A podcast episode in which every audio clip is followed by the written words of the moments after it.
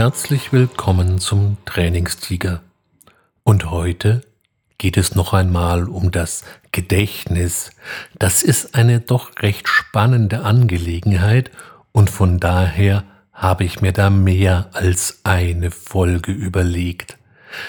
Letztes Mal ging es ja eher um das Kurzzeitgedächtnis oder wie wir uns überhaupt etwas merken können, gerade wenn es etwas spröde und etwas unhandlich daherkommt. Auf der anderen Seite haben wir Erinnerungen, die über einen wesentlich längeren Zeitraum zurückreichen. Das sind dann so Erinnerungen aus der Schulzeit, aus der Kindheit, vielleicht an einen Urlaub in der Kindheit und so weiter und so weiter. Je nachdem, wie alt Sie jetzt sind, kann das sein, dass es sich dabei um Jahre, wenn sie schon ein bisschen älter sind, kann es auch sein, dass sich diese Erinnerungen um Jahrzehnte zurückliegen. Und die Frage, die hierbei aufkommt, ist natürlich, wie verlässlich sind diese Erinnerungen eigentlich? Sie kennen sicher ja den alten Spruch, früher war alles besser, wobei hier häufig die Frage offen bleibt, erstens, was eigentlich früher ist und B, was da eigentlich jetzt mal genau besser gewesen sein soll. Nach diesen Sprüchen zumindest scheint es so zu sein, dass wir den Hang haben, alles, was weiter zurückliegt, zu verklären, so dass eben ein positives Bild in unserem Gedächtnis auftaucht. Aber darüber steht natürlich die Frage, wie arbeitet eigentlich unser Langzeitgedächtnis. Hier gibt es zwei verschiedene Modelle. Das eine ist das Modell eines Bibliothekars, der eben auf Aufforderung bestimmte Bücher oder besser gesagt bestimmte Erinnerungen aus einer Bibliothek hervorkramt und zur Verfügung stellt. Das andere Modell, was man auch immer wieder in der Literatur finden kann, ist das eines Privatdetektivs, eines Sherlock Holmes.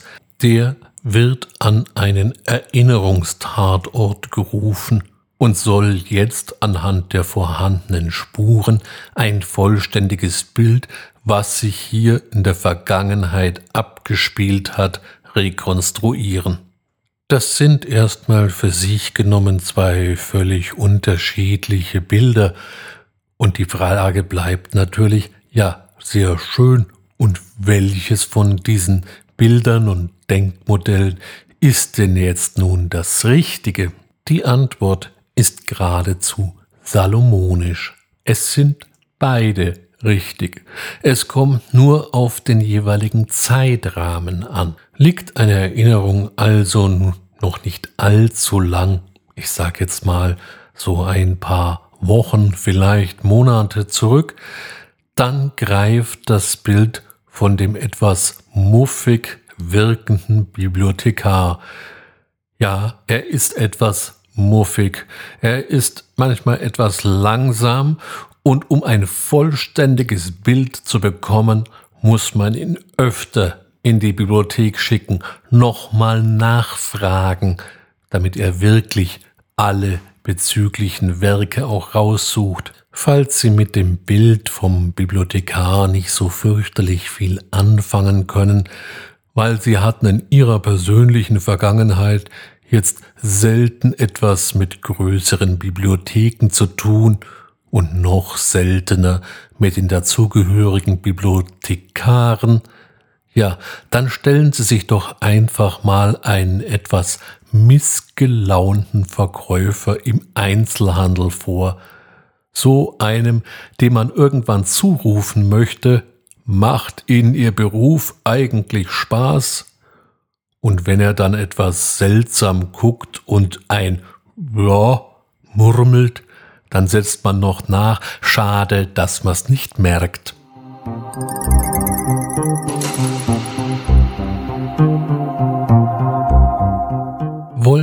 jedoch auf wesentlich ältere Erinnerungen zugreifen oder zumindest das, was wir für eine Erinnerung halten, dann ist das Bild von unserem Privatdetektiv wesentlich passender. Oft werden solche Erinnerungen durch irgendeine Assoziation geweckt, durch ein Geräusch, vielleicht sogar durch einen Geruch, vielleicht durch irgendetwas, was man meint, dass man es in der Vergangenheit genau so schon mal erlebt hat. Und schon tritt der Privatdetektiv in Aktion. Der findet jetzt einige Indizien, Hinweise und baut daraus eben ein komplettes Erinnerungsbild zusammen. Und es ist genauso wie beim Detektivberuf. Je stichhaltiger und zahlreicher die Spuren und Indizien sind, desto besser ist nachher eben auch das Bild. In der letzten Episode vom Trainingstiger habe ich ja schon erzählt, unser Gehirn ist eben ein großer Geschichtenerzähler. Es liebt Geschichten über alles und da wird dann eben mal, was nicht passt, passend gemacht. Wenn also da ein Erinnerungsbild einfach nicht mehr ganz komplett zu kriegen ist und da quasi jetzt weiße Flecken drin auftauchen würden, naja, dann wird halt mal geguckt, wie kann man das Ganze so einigermaßen extrapolieren und hinbiegen.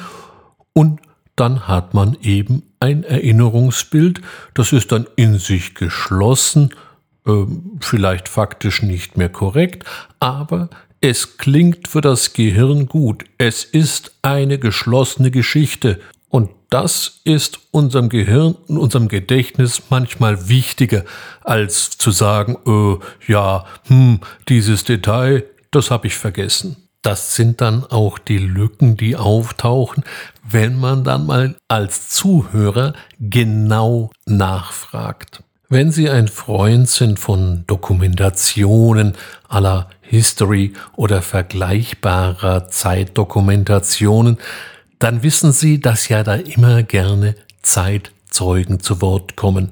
Zumindest sofern noch Zeitzeugen verfügbar sind. So ab 100 Jahre aufwärts wird das ziemlich dünn. Aber wenn es um jüngere Ereignisse geht, dann ist der Zeitzeuge immer ein gern gesehener Gast und der erzählt dann quasi aus erster oder maximal zweiter Hand, wie dies oder jenes damals so war. Er erfreut uns mit unseren Erinnerungsbildern. Unter dem redaktionellen Aspekt ist das ja auch völlig legitim, macht das Ganze lebendig und spannend für den Zuhörer oder eben auch Zuschauer. Historiker kriegen hingegen bei Zeitzeugen meistens spontane Magenkrämpfe. Die interessieren sich ja für vergangene Ereignisse nicht nur so für Spaß, sondern die betreiben eine ernstzunehmende Wissenschaft. Und hier sind die Zeitzeugen ein ziemlich dünnes Eis. Denn wie präzise ist denn das, was der Zeitzeuge da erzählt oder beziehungsweise an was er sich da erinnert? Da kann es schon mal sein, dass derjenige ein oder zweimal das gleiche Ereignis schildern soll, aber es zweimal auf völlig unterschiedliche Art und Weise tut. Und ich meine hier nicht ein paar winzige Details, sondern es sind wirklich zwei ziemlich unterschiedliche Geschichten. Das ist jetzt vom Zeitzeugen keine böse Absicht. Er weiß es nur nicht besser und sein Gehirn spielt ihm einen Streich. Es will eine Geschichte erzählen und baut sich eben ein Bild auf. Oder anders ausgedrückt, unser Privatdetektiv ermittelt, aber zweimal kommt er zu unterschiedlichen Schlüssen und zweimal erzählt er das im Brustton der Überzeugung.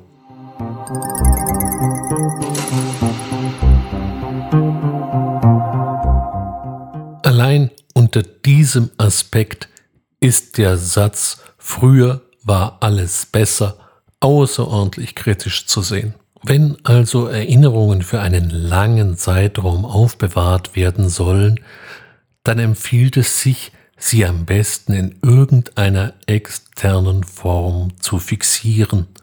Schreiben Sie sie auf zum Beispiel in Form von einem Tagebuch.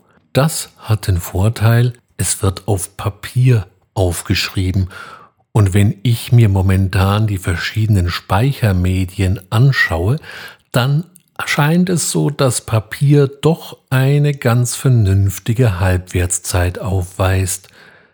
Digitale Speichermedien sind da momentan doch eine eher volatile Angelegenheit. Stellen Sie sich vor, Sie hätten vor 30 Jahren Ihr Tagebuch, sage ich mal, auf Disketten abgespeichert. Jetzt höre ich schon die Ersten, die mich erstaunt fragen, entschuldigen Sie, was waren Disketten bitte? Und wenn diese Frage geklärt wäre, dann bliebe die andere Frage, nämlich wie können wir die noch auslesen? Da bräuchte man erstmal einen Rechner, der ein entsprechendes Laufwerk hat. Ja, und dann ist die Frage, was für ein Betriebssystem und so weiter, bis man wirklich das, was dort als Datei abgelegt wurde, wieder im Klartext lesen könnte. Auch CDs als Langzeitspeichermedium ist wohl mittlerweile eher als kritisch zu sehen. Angeblich bröselt da irgendwann die Beschichtung vom Plastikträger ab, so dass die Informationen nur noch unzureichend sind und im schlimmsten Fall lässt sich der Datenträger gar nicht mehr auslesen. Also bleibt das analoge Papier. Das hält sich schon relativ lange.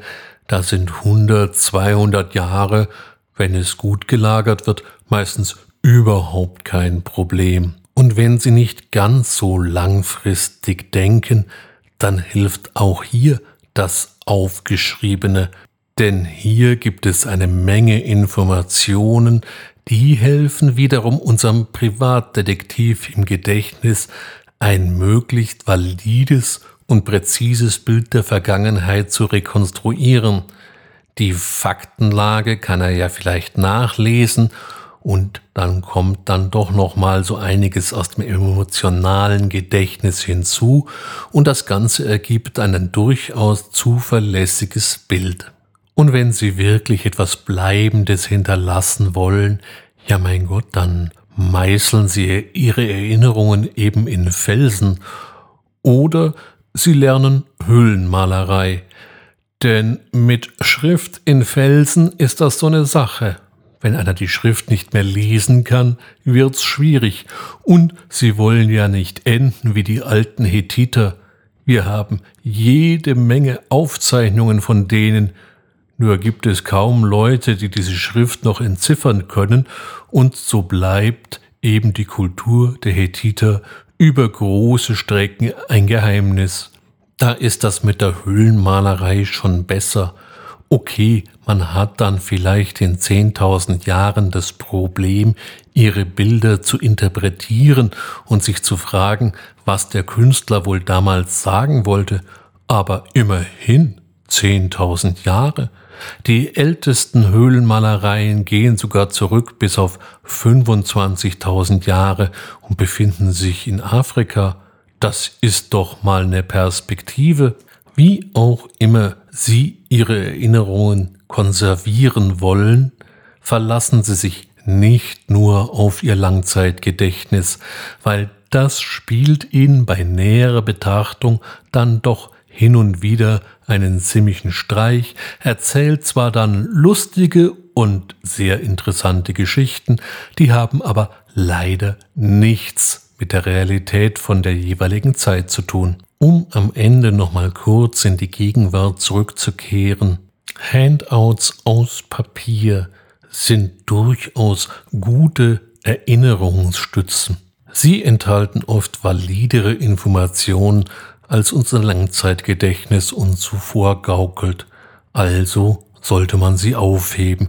Es sei denn, Sie wollen diese Informationen nun wirklich nicht behalten und halten sie für vollkommen überflüssig, dann kann man sie natürlich auch getrost der Altpapiertonne übergeben. Und wenn Sie sie für ganz besonders erwähnenswert oder konservierungswürdig halten, dann können Sie sie natürlich auch an eine Höhle pinseln. Aber achten Sie drauf, dass die einigermaßen gut durchlüftet ist, nicht dass die ganze Arbeit nach ein paar hundert Jahren von der Wand schimmelt. Okay, der Gedanke ist ein bisschen irr, aber für sich genommen auch wieder ganz lustig. Wie und ob Sie Ihre Langzeiterinnerungen konservieren wollen, das überlasse ich Ihnen natürlich selber. Nur falls Sie doch zur Höhlmalerei neigen sollten, empfehle ich Ihnen Naturfarben. Die haben sich als sehr widerstandsfähig erwiesen. In diesem Sinne, wie immer, eine gute Zeit, schönes Konservieren, Ihr Ulrich Wössner.